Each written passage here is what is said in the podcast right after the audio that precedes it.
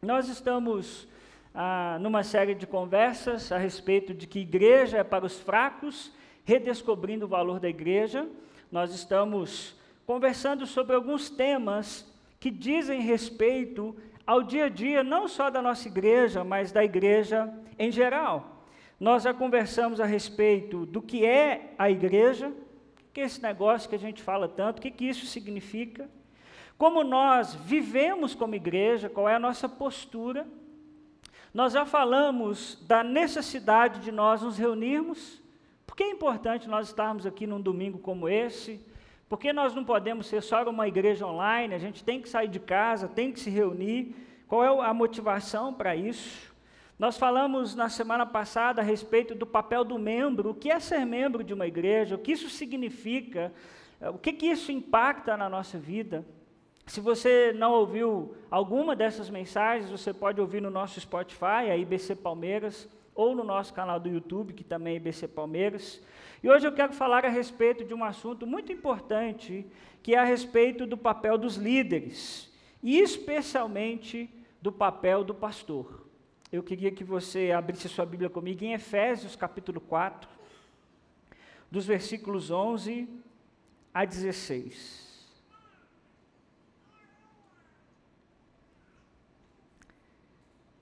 Afinal, o que deve fazer um pastor? Para que serve um pastor? Para que serve essa liderança da igreja? Efésios capítulo 4, a partir do versículo 11, nos ajuda a entender isso. Os irmãos encontraram? Amém? Veja se tem alguém do seu lado aí sem Bíblia e compartilhe, por favor, com ele a palavra do Senhor. A partir do versículo 11, Efésios capítulo 4. E ele designou alguns para apóstolos, outros para profetas, outros para evangelistas, e outros para pastores e mestres, com o fim de preparar os santos para a obra do ministério, para que o corpo de Cristo seja edificado, até que todos alcancemos a unidade da fé e do conhecimento do Filho de Deus, e cheguemos à maturidade, atingindo a medida da plenitude de Cristo. O propósito é que não sejamos mais como crianças, levadas de um lado para o outro pelas ondas, nem jogados para cá e para lá por todo o vento de doutrina e pela astúcia e esperteza de homens que induzem ao erro.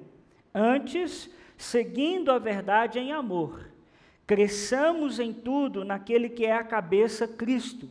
Dele, todo o corpo, ajustado e unido, pelo auxílio de todas as juntas, cresce e edifica a si mesmo em amor na medida em que cada parte realiza a sua função. Vamos orar mais uma vez? Pai, mais uma vez, pedimos que o Senhor fale ao nosso coração, que o Teu Espírito Santo nos ilumine e nos guie a toda a verdade. É o que nós te pedimos, em nome de Jesus. Amém. Irmãos, dentro dessa, dessa temática de redescobrindo o valor da igreja, eu entendi que é muito importante nós conversarmos a respeito do papel da liderança da igreja. Existe muita confusão a respeito da figura do pastor.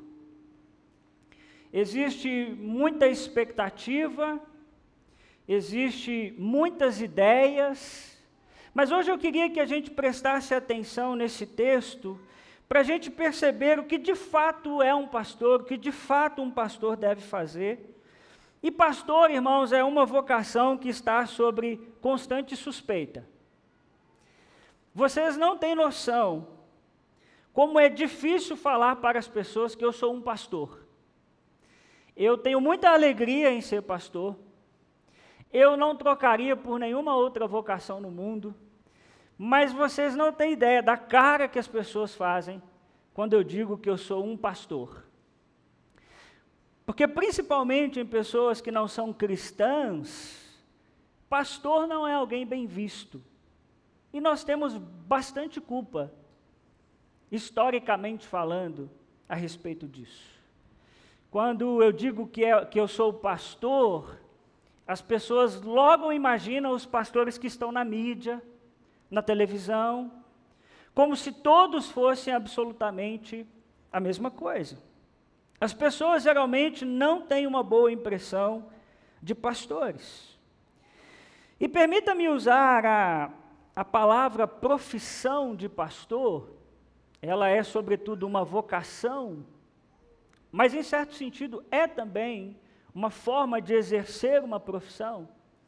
E saiu uma pesquisa muito interessante de um instituto, SWNS, que fez uma pesquisa a respeito das dez profissões é, que são mais estressantes. E a profissão mais estressante, primeiro, é o profissional de TI. O pessoal já está, opa, Deus está falando comigo aqui, né? O pessoal de TI.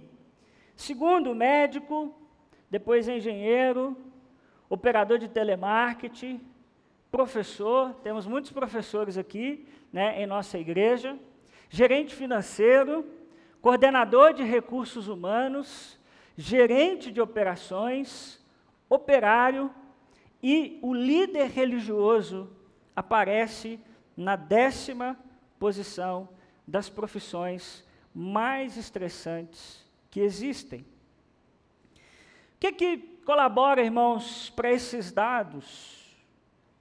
Primeiro, expectativa de perfeição. Muita gente tem a expectativa de que o pastor é um homem perfeito, de alguém que nunca erra, de alguém que nunca falha. Outra coisa que colabora para isso são situações que envolvem emoções extremas. De manhã, muita alegria, de noite, muita tristeza. Eu já experimentei em minha vivência pastoral algumas vezes essas emoções extremas. Você apresenta um bebê de manhã e celebra um velório à tarde. Você sai de uma situação de muita alegria e em poucas horas você vive uma situação completamente extrema. Outra coisa que colabora com isso, lidar com pessoas. Lidar com pessoas não é fácil. Muitas pessoas ferem e nós também ferimos essas pessoas.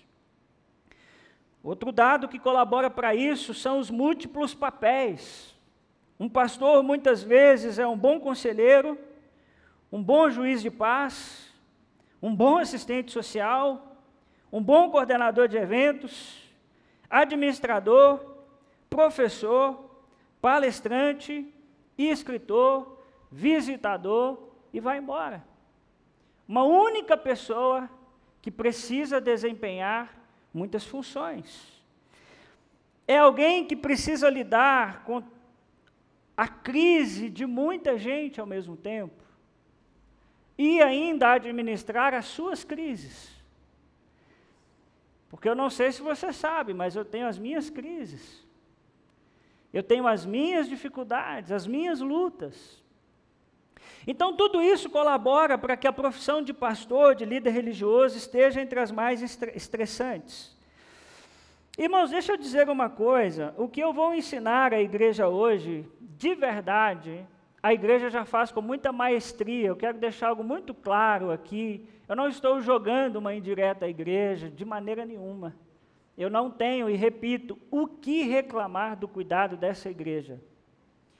Se o Senhor permitir a igreja me aguentar, eu pretendo ficar ainda muitos anos. Eu não tenho do que reclamar dessa igreja. Então, tudo que eu vou falar aqui hoje é mais como um reforço para que a gente esteja sempre atento qual é a função do pastor. Não entenda também que eu estou advogando em causa própria, não preciso fazer isso.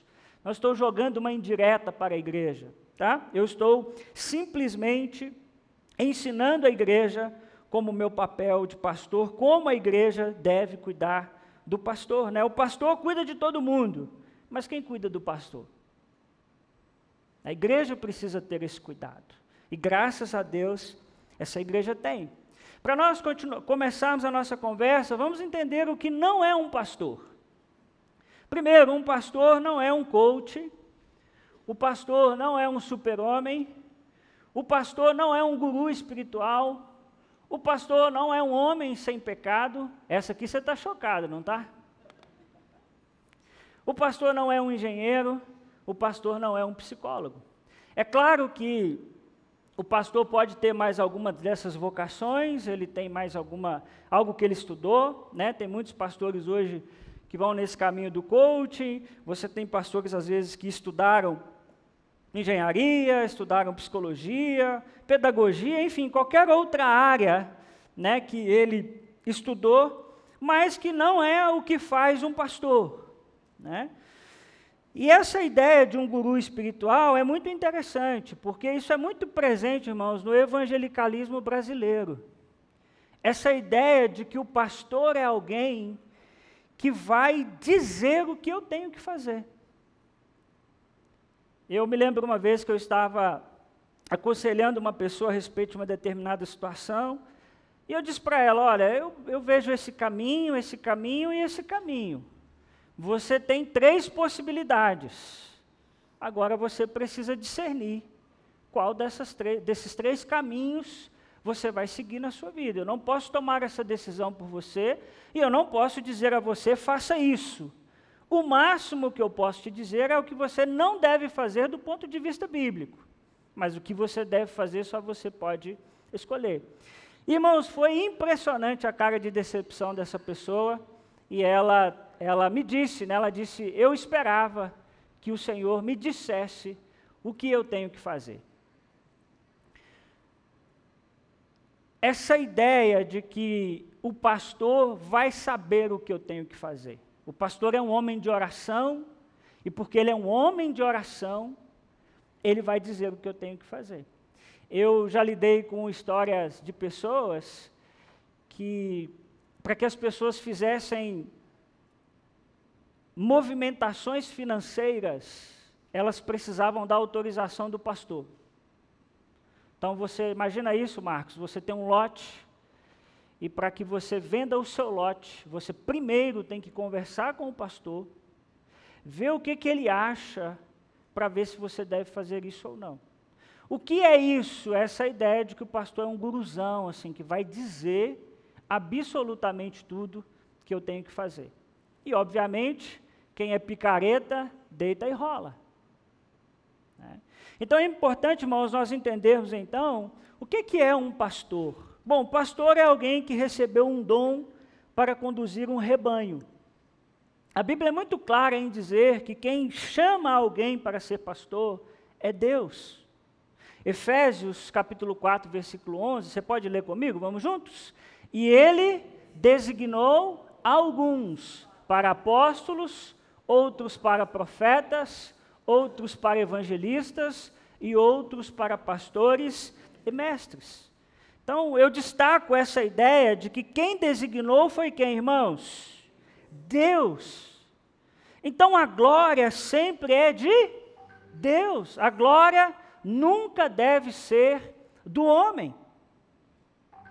Aqui também há uma implícita admoestação aos próprios líderes que os dons não foram dados para os seus benefícios pessoais, mas diz que designou alguns e outros para pastores e mestres, e quem fez isso foi o próprio Deus.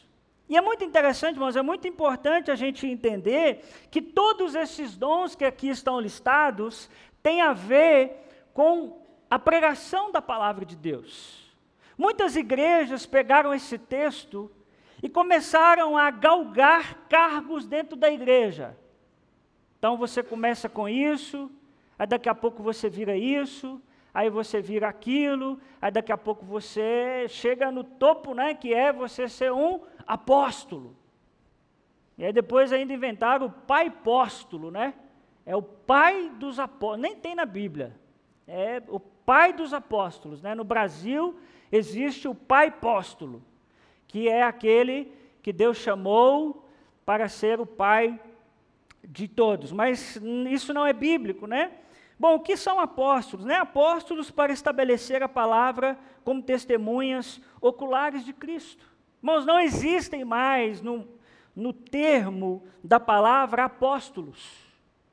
Quando você olha para a Bíblia Sagrada, existem alguns critérios para que alguém fosse chamado apóstolo. Um desses critérios é que fosse uma testemunha ocular de Jesus. Alguém que de fato viu Jesus, caminhou com Jesus. Então, em certo sentido, nós, a igreja tem essa apostolicidade no sentido de testemunhar.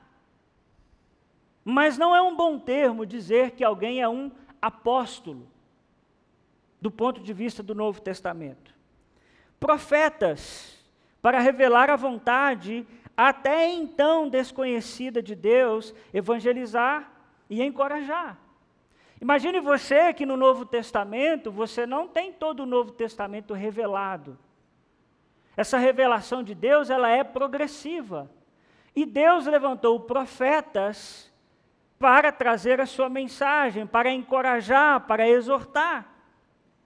E você tem também pastores e mestres, né, para ensinar e guiar os rebanhos de crentes. Olha o que Atos 20, 28 vai dizer, vai dizer algo muito interessante. Vai dizer o seguinte: cuidem de vocês mesmos e de todo o rebanho sobre o qual o Espírito Santo os colocou como bispos para pastorearem a igreja de Deus, que ele comprou com o seu próprio sangue.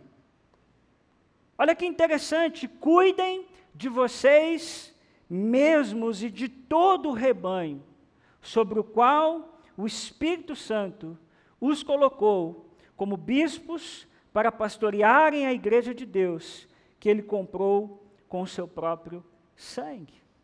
E eu quero passar com os irmãos, gente, troca aí para mim, por favor. Eu quero passar com os irmãos algumas questões que as pessoas atribuem ao pastor, mas é função de todos. Embora, irmãos, um pastor faça todas essas funções que eu vou falar abaixo, elas não devem ser desempenhadas apenas pelo pastor, e eu também quero deixar uma outra coisa muito clara. Eu tenho muito prazer em fazer tudo isso que eu vou colocar aqui. Não entendam os irmãos que eu estou ensinando isso porque eu não quero fazer isso. Eu tenho muita alegria de fazer isso. Mas a igreja precisa entender que essas coisas não são função apenas do pastor, mas de toda a igreja, de todo o corpo de Cristo. Algo que é atribuído apenas ao pastor, mas é uma função de todos, é a visitação. É muito comum, às vezes, as pessoas dizerem: o pastor nunca foi na minha casa. Mas uma pergunta é: você já chamou? Será que você já convidou? E se você tem essa expectativa, é muito importante que você deixe claro para mim, como seu pastor. Mas eu preciso que os irmãos entendam que a visitação é uma função de todos nós como membros do corpo de Cristo. Irmãos, eu gostaria muito, muito de tomar café na casa de todos vocês. Pensa num negócio que eu gosto: tomar café. É bom ou não é? Ih, não é bom não? É por isso que vocês não me chamam, vocês não gostam de café, ué. É muito bom. Mas às vezes, irmãos, não é possível estar presente o tempo todo. Não há, irmãos, no Novo Testamento nenhuma ordem específica a esse respeito. Eu estou ensinando a igreja com muito carinho. O pastor pode visitar, deve visitar, mas essa é uma função de todos nós, como corpo de Cristo. Quando o irmão está doente, não é o pastor que tem que visitar, a igreja deve visitar. Quando o irmão está em necessidade, não é só o pastor que deve fazer alguma coisa. Essa ideia do Novo Testamento de que nós somos um corpo, de que nós estamos juntos, de que nós precisamos uns dos outros. E, irmãos, eu gostaria demais de tomar café com todo mundo, mas deixa eu admitir, os irmãos, uma, uma dificuldade que eu tenho, eu não consigo. Por quê? Porque muitas vezes, como pastor, eu preciso priorizar um caso mais urgente. Não dá para eu ir tomar café com todo mundo como um casamento que está se acabando, eu preciso socorrer, eu preciso ajudar. Então a visitação precisa ser algo presente na vida de todo mundo. Outra coisa, aconselhamento. Olha o que a Bíblia vai dizer em Colossenses 3,16. Vamos ler juntos? Habite ricamente em vocês a palavra de Cristo. Ensinem e aconselhem-se uns aos outros com toda a sabedoria e cantem salmos, hinos e cânticos espirituais com gratidão a Deus em seu coração. É claro que eu superentendo que nem todo mundo dá conta de aconselhar, que existem casos que são mais graves, precisa de um olhar mais, mais experiente, mais técnico, mas a Bíblia Sagrada é muito clara ao nos dizer que todos nós temos que trabalhar para sermos tão maduros em nossa fé, tão maduros em nossa caminhada, que nós sejamos capazes de aconselhar uns aos outros. E aí a gente descentraliza essa ideia de um guru espiritual. Não, o meu líder de célula também pode me ajudar, o meu líder de célula também pode me aconselhar. O irmão que está ao meu lado também pode me aconselhar. Ele pode ter vivido algo em seu casamento que eu estou vivendo agora e que ele pode me ajudar de alguma forma. Outra coisa que é atribuído muitas vezes ao pastor, né, orar em todos os eventos. É claro, irmãos, eu entendo que isso, na maioria das vezes, é por um carinho da família que gostaria que o pastor estivesse presente. Eu amo estar nesses eventos, faço de tudo para estar presente. Mas não fique chateado quando o pastor não puder estar presente essa ideia de que a oração do pastor é mais poderosa não é verdadeira. Você pode orar. Você pode agradecer pelo aniversário do seu filho. Você pode agradecer pelo aniversário da sua esposa, do seu esposo. E muitas vezes o pastor não consegue estar em todos os lugares e as pessoas ficam chateadas. Eu já tive dias, irmãos, de ir em cinco encontros num único dia. Sai de um lugar, corre para o outro, corre para o outro, corre para o outro. E isso, às vezes, quando você não consegue fazer isso, às vezes gera muita chateação, mas eu queria que você entendesse que nós podemos fazer isso uns pelos outros. O meu líder de célula pode orar, eu posso orar, e isso é muito importante. Veja o que diz Hebreus, capítulo 10, versículo 19. Portanto, irmãos, temos o que, irmãos? Plena confiança para entrar aonde? No Santo dos Santos, pelo sangue de Jesus, por um novo e vivo caminho que ele nos abriu por meio do véu, isso é, do seu corpo. Olha que interessante o que a Bíblia está dizendo. A Bíblia está dizendo que nós temos, o Santos dos Santos ali quer dizer a presença de Deus, está dizendo que nós devemos ter plena confiança para falar com Deus, plena confiança para nos dirigirmos a Deus, porque nós nos chegamos a Deus não por causa de uma pessoa, de um guru espiritual, mas nós chegamos por causa do sangue de Jesus que foi derramado por nós. E agora eu posso falar com o Pai, agora eu posso agradecer pelo meu filho, eu posso agradecer pela minha casa e pela minha família. Amém? Outra coisa muito importante, o cuidado com as pessoas. Olha o que diz 1 Tessalonicenses 5,11: Por isso, exortem-se e edifiquem-se quem, irmãos? Uns aos outros, como de fato vocês estão fazendo. É claro, irmãos, que existem alguns casos que demandam mais atenção, uma expertise para lidar, mas muitas das situações as pessoas não se sentem cuidadas se não for o pastor que fez determinada coisa. A igreja toda pode visitar, mas se o pastor não visitou, não serve. E a Bíblia está dizendo que esse cuidado é uns aos outros. Por isso que a célula é tão importante em nossa igreja, porque na célula é onde nós cuidamos uns dos outros. Eu tenho um grupo menor que está me acompanhando, eu tenho um grupo menor que está orando por mim, e isso é muito importante, irmãos. Nós precisamos urgentemente resgatar uma ideia muito presente na reforma protestante, chamada de sacerdócio universal de todo crente.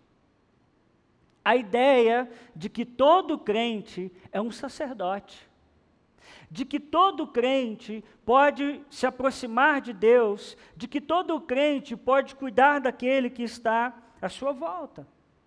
Deixa eu esclarecer uma outra coisa: maneiras erradas de medir um pastor. Muitas pessoas medem o pastor pelo número de visitas. Certa vez, uma pessoa me disse que um bom pastor visita toda a membresia da igreja pelo menos três vezes no ano.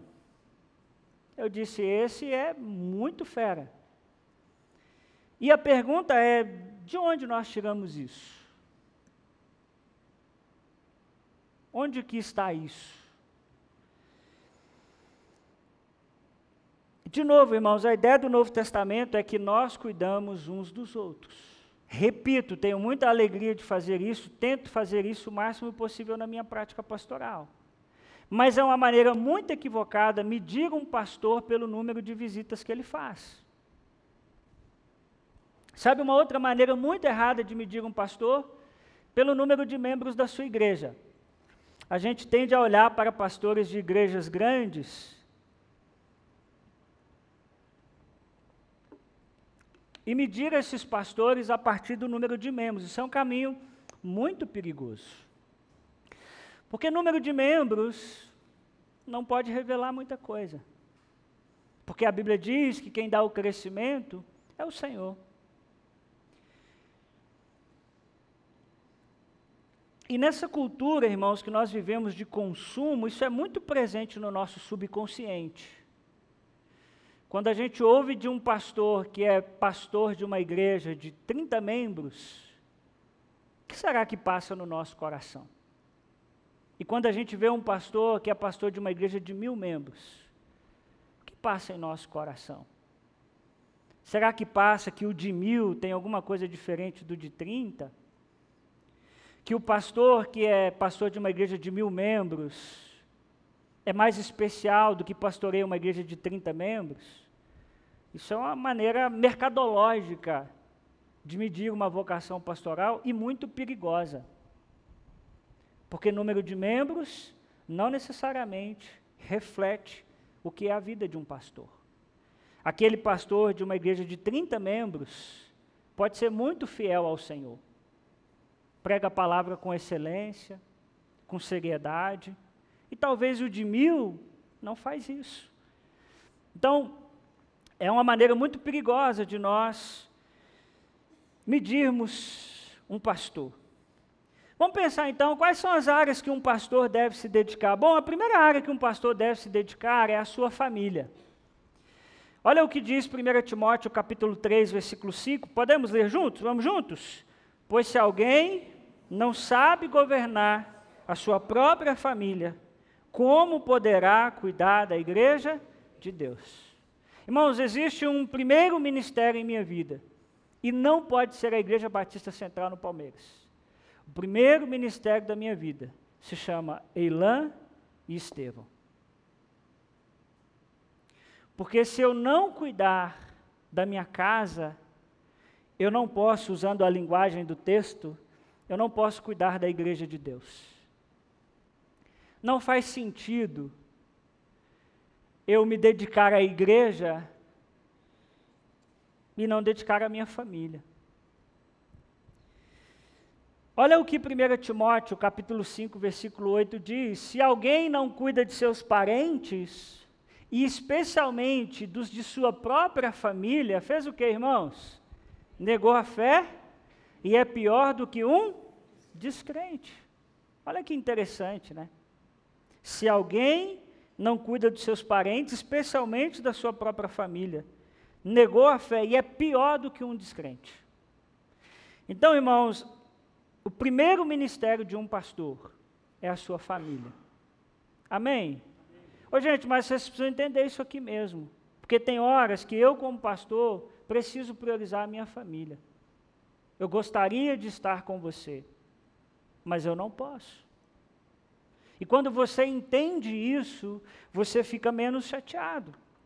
Então, isso é muito importante. A segunda coisa que um pastor deve se dedicar é ao pastoreio, é ao cuidado dos membros. Atos 20 e 28. Cuidem de vocês mesmos e de todo o rebanho sobre o qual o Espírito Santo os colocou como bispos, para pastorearem a igreja de Deus que ele comprou com o seu próprio sangue.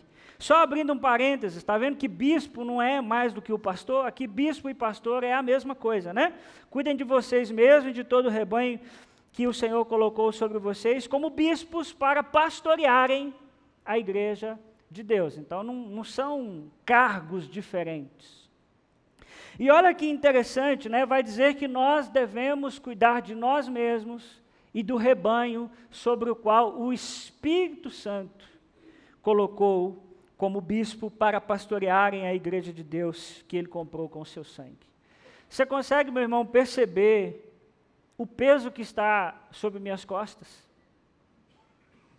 Atos, aqui em Atos faz questão de dizer, né, o livro de Atos, né, Lucas é que escreveu Atos, faz questão de dizer nas entrelinhas o seguinte: você cuide bem da igreja, pastorzão, porque Jesus comprou ela com o sangue dele. Você não está lidando com qualquer coisa. Você está lidando com algo que Cristo deu à sua vida. E você deve, então, cuidar desta igreja. Outra área que um pastor deve se dedicar é a oração.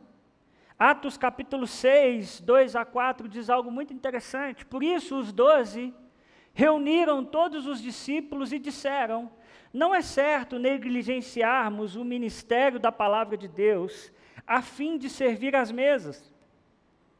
Irmãos, Escolham entre vocês sete homens de bom testemunho, cheios do espírito e de sabedoria. Passaremos a eles essa tarefa e nos dedicaremos a quê, gente? A oração e ao ministério da palavra. Muito interessante, aqui em Atos começa a haver um problema de que as viúvas de fala grega estavam sendo negligenciadas na divisão dos alimentos, elas estavam passando fome. Só as judias estavam recebendo. E chega essa demanda para os apóstolos. Interessante que os apóstolos dizem, gente, nós não podemos ficar agarrados nisso aí. Nós precisamos nos dedicar à oração e ao ensino da palavra. E nós vamos escolher outras pessoas que possam ajudar nesse cuidado. Por quê? Porque nós não podemos negligenciar o ministério da palavra de Deus a fim de servir às mesas. Muito interessante. Porque o que tinha que ser feito era algo nobre ou não? O que, que vocês acham? Servir às mesas das viúvas necessitadas. Era algo nobre ou não? Os apóstolos olharam e disseram: Isso é importante mas outras pessoas podem fazer isso. Talvez algumas, alguns irmãos daquele tempo olharam e disseram que absurdo, os apóstolos não querem servir às mesas das viúvas. Mas na verdade o que eles estão dizendo é que outras pessoas precisam ajudar para que eles pudessem estar dedicados à oração e ao ensino da palavra. E um pastor, meus irmãos, deve ter tempo em sua agenda para orar.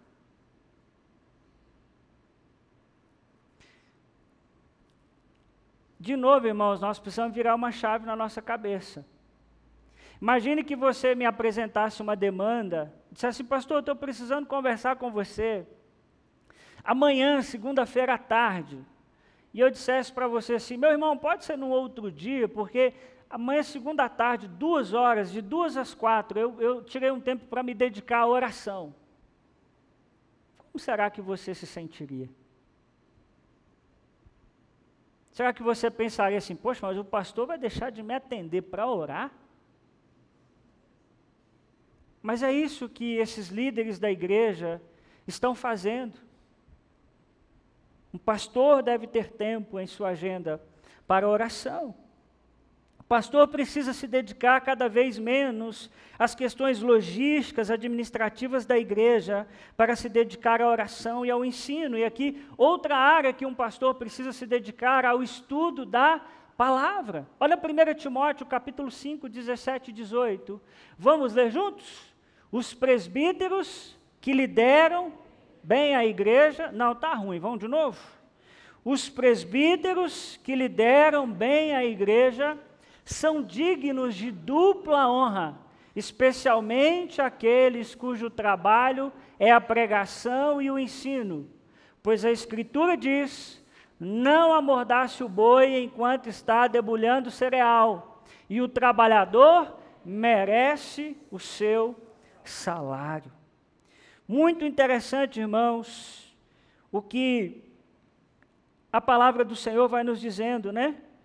Especialmente aqueles cujo trabalho é a pregação e o ensino. Irmãos, um pastor deve ter tempo para se dedicar ao ensino da palavra de Deus. Aliás, penso eu que é o maior tempo que deve ser usado na vida de um pastor.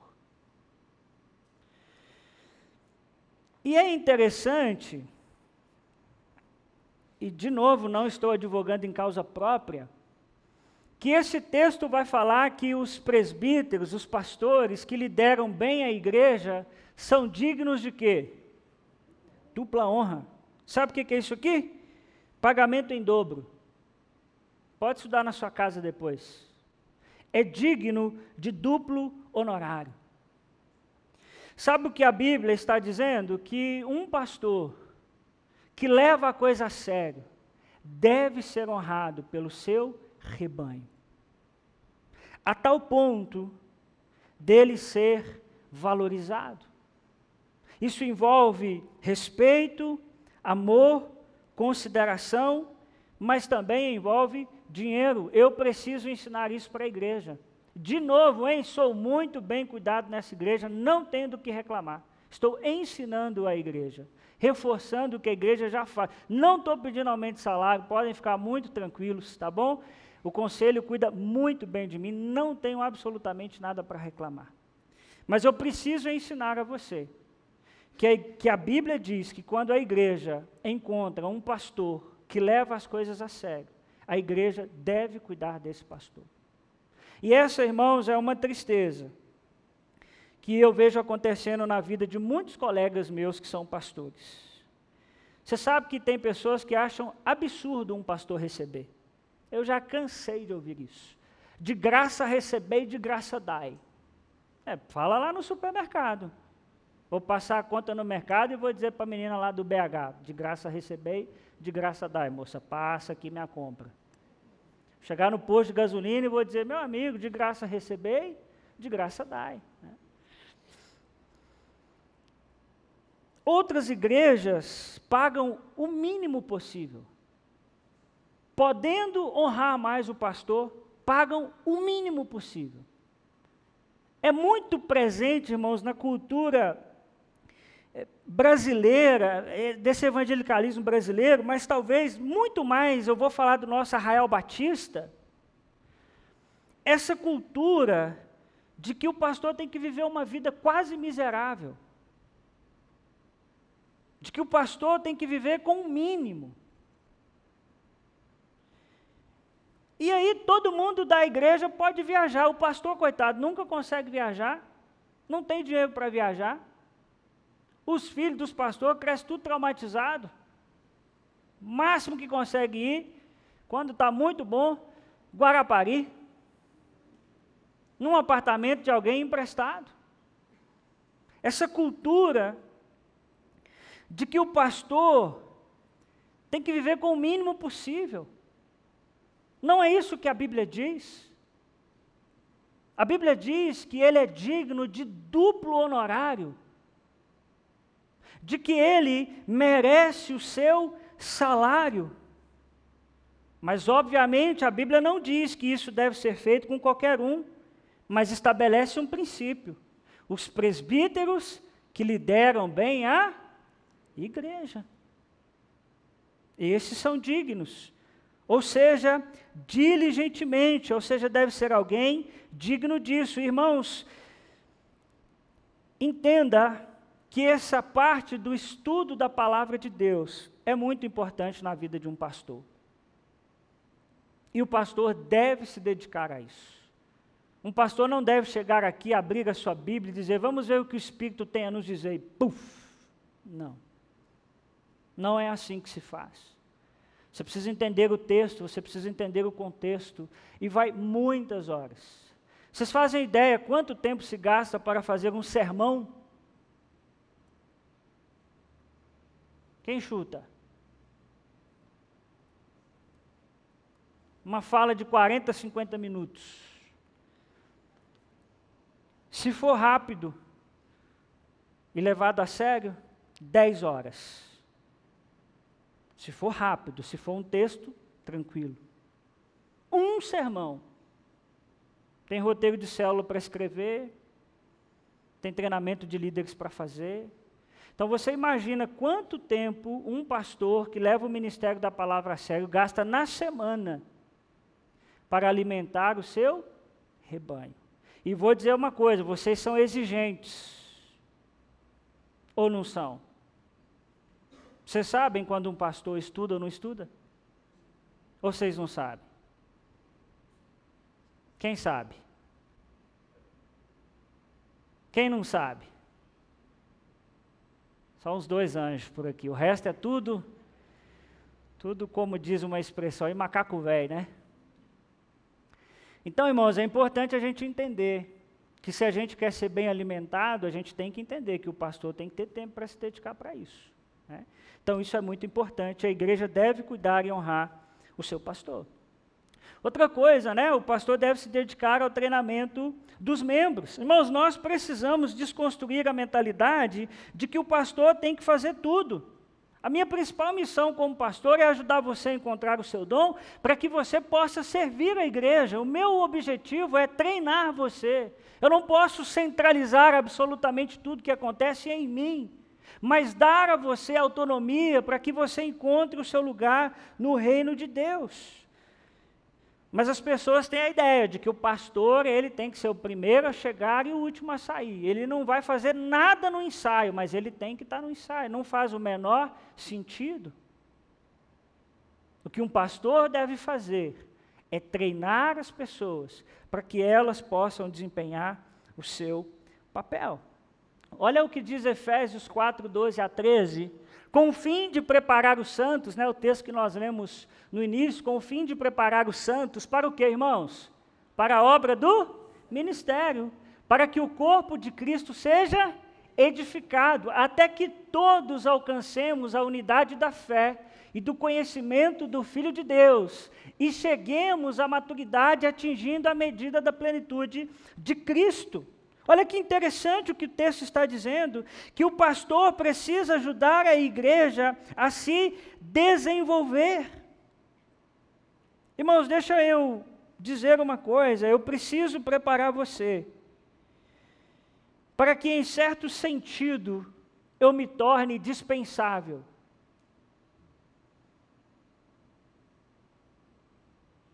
Eu preciso preparar você como membro para que você saiba orar, para que você saiba aconselhar, para que você saiba cuidar uns dos outros, para que você saiba orar pelo seu filho. É isso que está no versículo 13: até que todos alcancemos a unidade da fé e do conhecimento do Filho de Deus e cheguemos à maturidade, atingindo a medida da plenitude de Cristo. Eu preciso trabalhar para que você seja autônomo não independente, mas autônomo. E esse é um discurso que um profissional da religião nunca vai te ensinar. Porque um profissional da religião quer que você dependa dele, da oração dele, da visita dele, da bênção dele. Não sai do meu ministério, senão você sai debaixo da minha bênção. Vocês nunca ouviram isso por aí, graças a Deus, né? Quem diz que pastor tem bênção? Quem tem bênção é Deus. E a nossa bênção é Cristo Jesus. Então, o que a religião faz e o religioso faz, na verdade, é manter você dependente. Você precisa do culto abençoado, você precisa daquela campanha, você precisa fazer aquela oferta. Mas olha o que Efésios 4,16 nos diz: dele todo o corpo ajustado e unido pelo auxílio de todas as juntas. O que acontece com o corpo, irmãos? Cresce e faz o quê? Edifica-se a si mesmo em amor, na medida em que cada parte realiza a sua função. Então nós crescemos e nos edificamos na medida em que cada parte realiza a sua função. Então não pode ser centralizado, não pode ser em uma figura, mas todos precisam entender e fazer a sua parte. Um pastor precisa cuidar também da doutrina da igreja. Olha o versículo 14, o propósito é que não sejamos mais como que, irmãos? Crianças, levadas de um lado para o outro pelas ondas, nem jogados para cá e para lá por todo o vento de doutrina e pela astúcia e esperteza de homens que induzem ao erro. Irmãos, existem muitas pessoas interessadas em ensinar heresia para a igreja e o pastor deve cuidar da doutrina da igreja. Uma vez eu estava aqui na igreja, já estava na IBCP, isso tem um tempo, e aí entrou um senhor, um terno verde. Tem ninguém de terno verde não, né? Deixa eu ver aqui. Acho que ele não está aqui não. Ou ele está com outra roupa, né? Final, se uns dois, três irmãos puderem me acompanhar até a saída, eu vou agradecer. Mas esse senhor entrou e disse assim: Eu tenho uma mensagem de Deus para esta igreja. Eu disse: Pois não, o senhor pode, pode falar. Não, não, eu preciso entregar à igreja. Eu disse: Não, eu sou o representante da igreja, o senhor pode falar comigo. Eu vou orar, discernir, se for para a igreja, depois eu falo para a igreja. Não, não, pastor, eu quero pregar. Eu disse, não, mas o senhor quer pregar? Não, como assim? Não, eu vim para pregar. Eu disse, não estou entendendo. Eu tenho uma mensagem de Deus. Eu digo, meu irmão, não é assim que funciona. O irmão precisa vir para cá.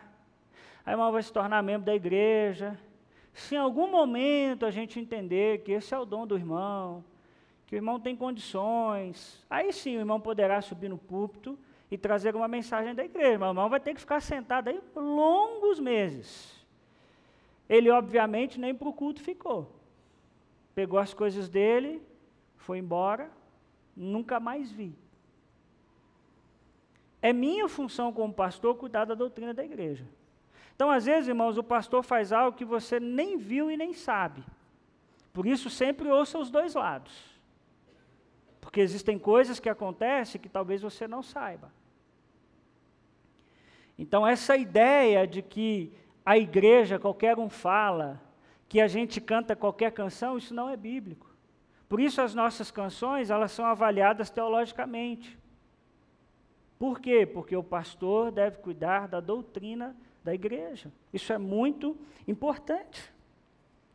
O texto está dizendo, né, para lá, que, que, existem pessoas que estão interessadas em jogar, né, as pessoas que ali são chamadas de crianças, que não têm tanta maturidade espiritual, de um lado para o outro. E uma outra área que o pastor deve cuidar, irmãos, o pastor deve cuidar da sua saúde. 1 Timóteo 4,16 é um texto muito interessante. Olha o que ele diz. Atente bem para o que, irmãos? Isso é Paulo escrevendo a Timóteo, que é um jovem pastor. Olha o que Paulo vai dizer a Timóteo. Atente bem para a sua própria vida e para a doutrina. Perseverando nesses deveres, isso é, cuidando da sua própria vida e da doutrina, pois agindo assim você salvará tanto a si mesmo quanto aos que o ouvem. Olha que interessante. Cuidar de mim, Ismael, é cuidar de você. É isso que Paulo está dizendo para Timóteo. Timóteo, primeira coisa, você cuida da sua vida. Você cuida de você. Sabe por quê, Timóteo? Porque se você fizer isso, você salvar você e você salva as pessoas que estão à sua volta. Então, se eu estou bem, possivelmente a igreja estará bem. Bom, se eu cuido da minha saúde, se eu cuido do meu corpo, eu vou ser uma pessoa mais produtiva. Eu vou conseguir cuidar melhor do rebanho de Deus. E sabe, irmãos, que ensinar isso aqui para os irmãos hoje é um motivo de muito orgulho para mim. Porque eu era um pastor que eu me sentia constrangido de, na segunda-feira à tarde, estar tá numa piscina. Vocês acreditam num negócio desse? Eu dizia assim: o povo da igreja tudo trabalhando, e eu curtindo uma piscina. Mas segunda era minha folga. Qual era o problema de eu estar numa piscina?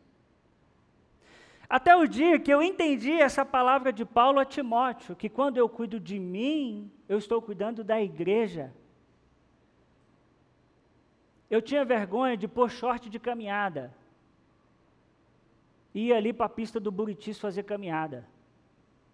Porque eu falo, vai passar um irmão da igreja e vai ver o pastor de shortinho e tênis, e diga eu indo para trabalhar e o pastor fazendo caminhada na pista de corrida. Vocês acreditam que eu pensava isso? Foi difícil eu virar essa chave. Até que eu entendi que quando eu cuido de mim, eu estou cuidando de você. Aí hoje eu não tenho vergonha mais. Se você passar ali na pista do Buritis e me ver fazendo minha caminhada, minha corrida, não me julgue, viu? Inclusive, dependendo do horário, hein? Pode ser 10 horas da manhã, é meu dia de folga. Pode ser 10 horas da manhã, fiquei até 3 horas da manhã, correndo atrás de gente, ajudando pessoas. Então é importante você entender, irmãos, a importância que isso tem na vida de um pastor. Um pastor deve cuidar da sua saúde. Sendo assim, ele salvará não só a si, só a si, mas a outras pessoas. Um pastor não é uma máquina, o pastor é um ser humano. Irmãos, se tem uma coisa que eu nunca fiz com essa igreja, e não quero fazer com nenhuma, nenhuma igreja por onde eu passar, eu não quero que vocês me vejam como um super-homem e um personagem. Eu sou gente como você. Eu canso como você. Tem dia que emocionalmente eu estou exausto como você. Eu até me visto como você, olha que interessante. Por isso, como você pode ajudar o seu pastor, os pastores dessa igreja? Primeiro, ore.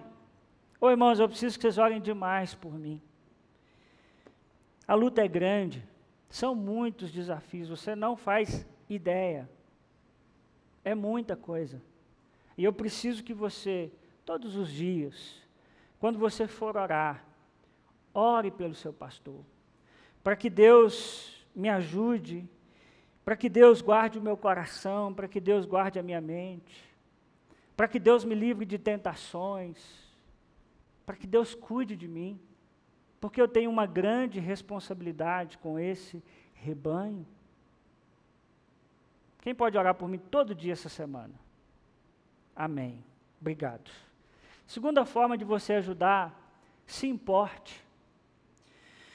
Eu tenho alegria de ter uma igreja que se importa comigo. Eu só quero reforçar, irmãos, a importância disso. Porque às vezes o pastor cuida de todo mundo e ninguém cuida do pastor. O pastor se preocupa com todo mundo que está enfermo, mas quando ele está enfermo, ninguém se preocupa. E por favor, não entenda que eu estou fazendo draminha, não, não preciso disso.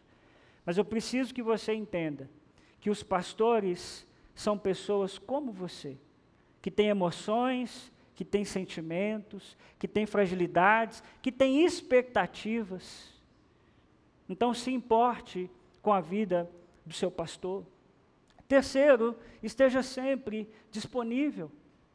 Sempre que você ver uma demanda, sirva, abençoe, não fique esperando o pastor fazer, não fique achando que tudo o pastor tem que fazer. Então, se você viu uma demanda na sua célula, esteja disponível. Você sabe de alguém que está sumido, está precisando de uma visita, marca uma visita, diz: vim em nome da igreja, vim orar com você, eu estou junto com você, isso é muito importante. E, em último lugar, sabe como você pode ajudar um pastor? Perdoando.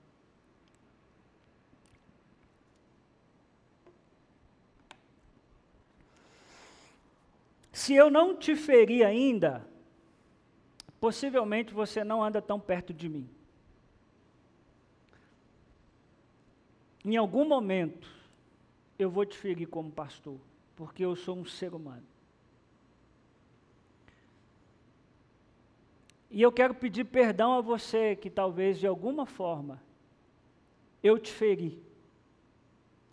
Talvez algo que eu falei, uma expectativa que você tinha e eu não realizei, algo que você esperava e eu não fiz. Eu queria pedir a você perdão e te dizer que eu sou humano e sou limitado. E eu preciso do perdão da minha igreja. Eu não dou conta de tudo. Gostaria muito, gostaria muito de estar presente com vocês o tempo todo, mas não consigo. E deixo aqui registrado o meu pedido de perdão e um pedido que sempre que eu lhe ferir, você me estenda as suas mãos e me ofereça o seu perdão, porque eu vou precisar dele. Feche os seus olhos, abaixe a sua cabeça. Pai, obrigado pela Sua palavra, obrigado pela Sua bondade, pelo seu cuidado. E obrigado, Senhor, porque o Senhor me escolheu para essa vocação de pastorear uma igreja. E eu quero te agradecer muito, porque o Senhor permitiu que eu seja o pastor da IBCP. O Senhor sabe quanto eu amo essa igreja, Pai. O Senhor sabe o quanto eu quero que a gente cresça, que a gente se desenvolva, como eu quero que nós tenhamos a cultura de cuidar uns dos outros. E eu quero te agradecer por esse privilégio de, nessa semana, poder completar quatro anos nessa igreja. Ter a alegria, Senhor, de ser tão amado, de ser tão cuidado. Ter a alegria de saber que o Estevão vai crescer em um ambiente saudável, onde o seu pai é cuidado, o seu pai é amado. E eu só quero te agradecer, Senhor. E eu quero pedir, Pai, que o Senhor continue nos conduzindo. Que o Senhor, Pai, guarde a minha mente, o meu coração. Que o Senhor guarde, Pai, esse púlpito. Que o Senhor não permita que nada me corrompa que o Senhor não permita, Pai, que eu seja um escândalo para a tua igreja. Guarda minha mente, o meu coração, Pai. E me ajuda a servir os meus irmãos, a ajudar os meus irmãos. Aquelas pessoas, ó Pai, que eu feri, eu peço ao Senhor perdão. Que o Senhor derrame sobre mim a tua graça, a tua misericórdia e que o Senhor também me deu o privilégio de pedir perdão a esses irmãos e irmãs. E que nós possamos juntos, Senhor, continuar nessa dinâmica de amarmos o Senhor, de acolhermos as pessoas e servirmos a nossa cidade. Espírito Santo de Deus sopra sobre essa igreja. Que nós sejamos, ó Pai, uma bênção na vida das pessoas que aqui entrarem e que nós possamos juntos crescer em unidade e em amor. A nossa palavra de gratidão ao Senhor também pelos demais pastores dessa igreja, Pai. Que o Senhor também os guarde da mesma maneira. Que o Senhor os abençoe, abençoe a família de cada um e estenda a sua bênção, Pai, sobre eles. Muito obrigado por tudo. Nós te agradecemos em nome de Jesus. Amém. Amém.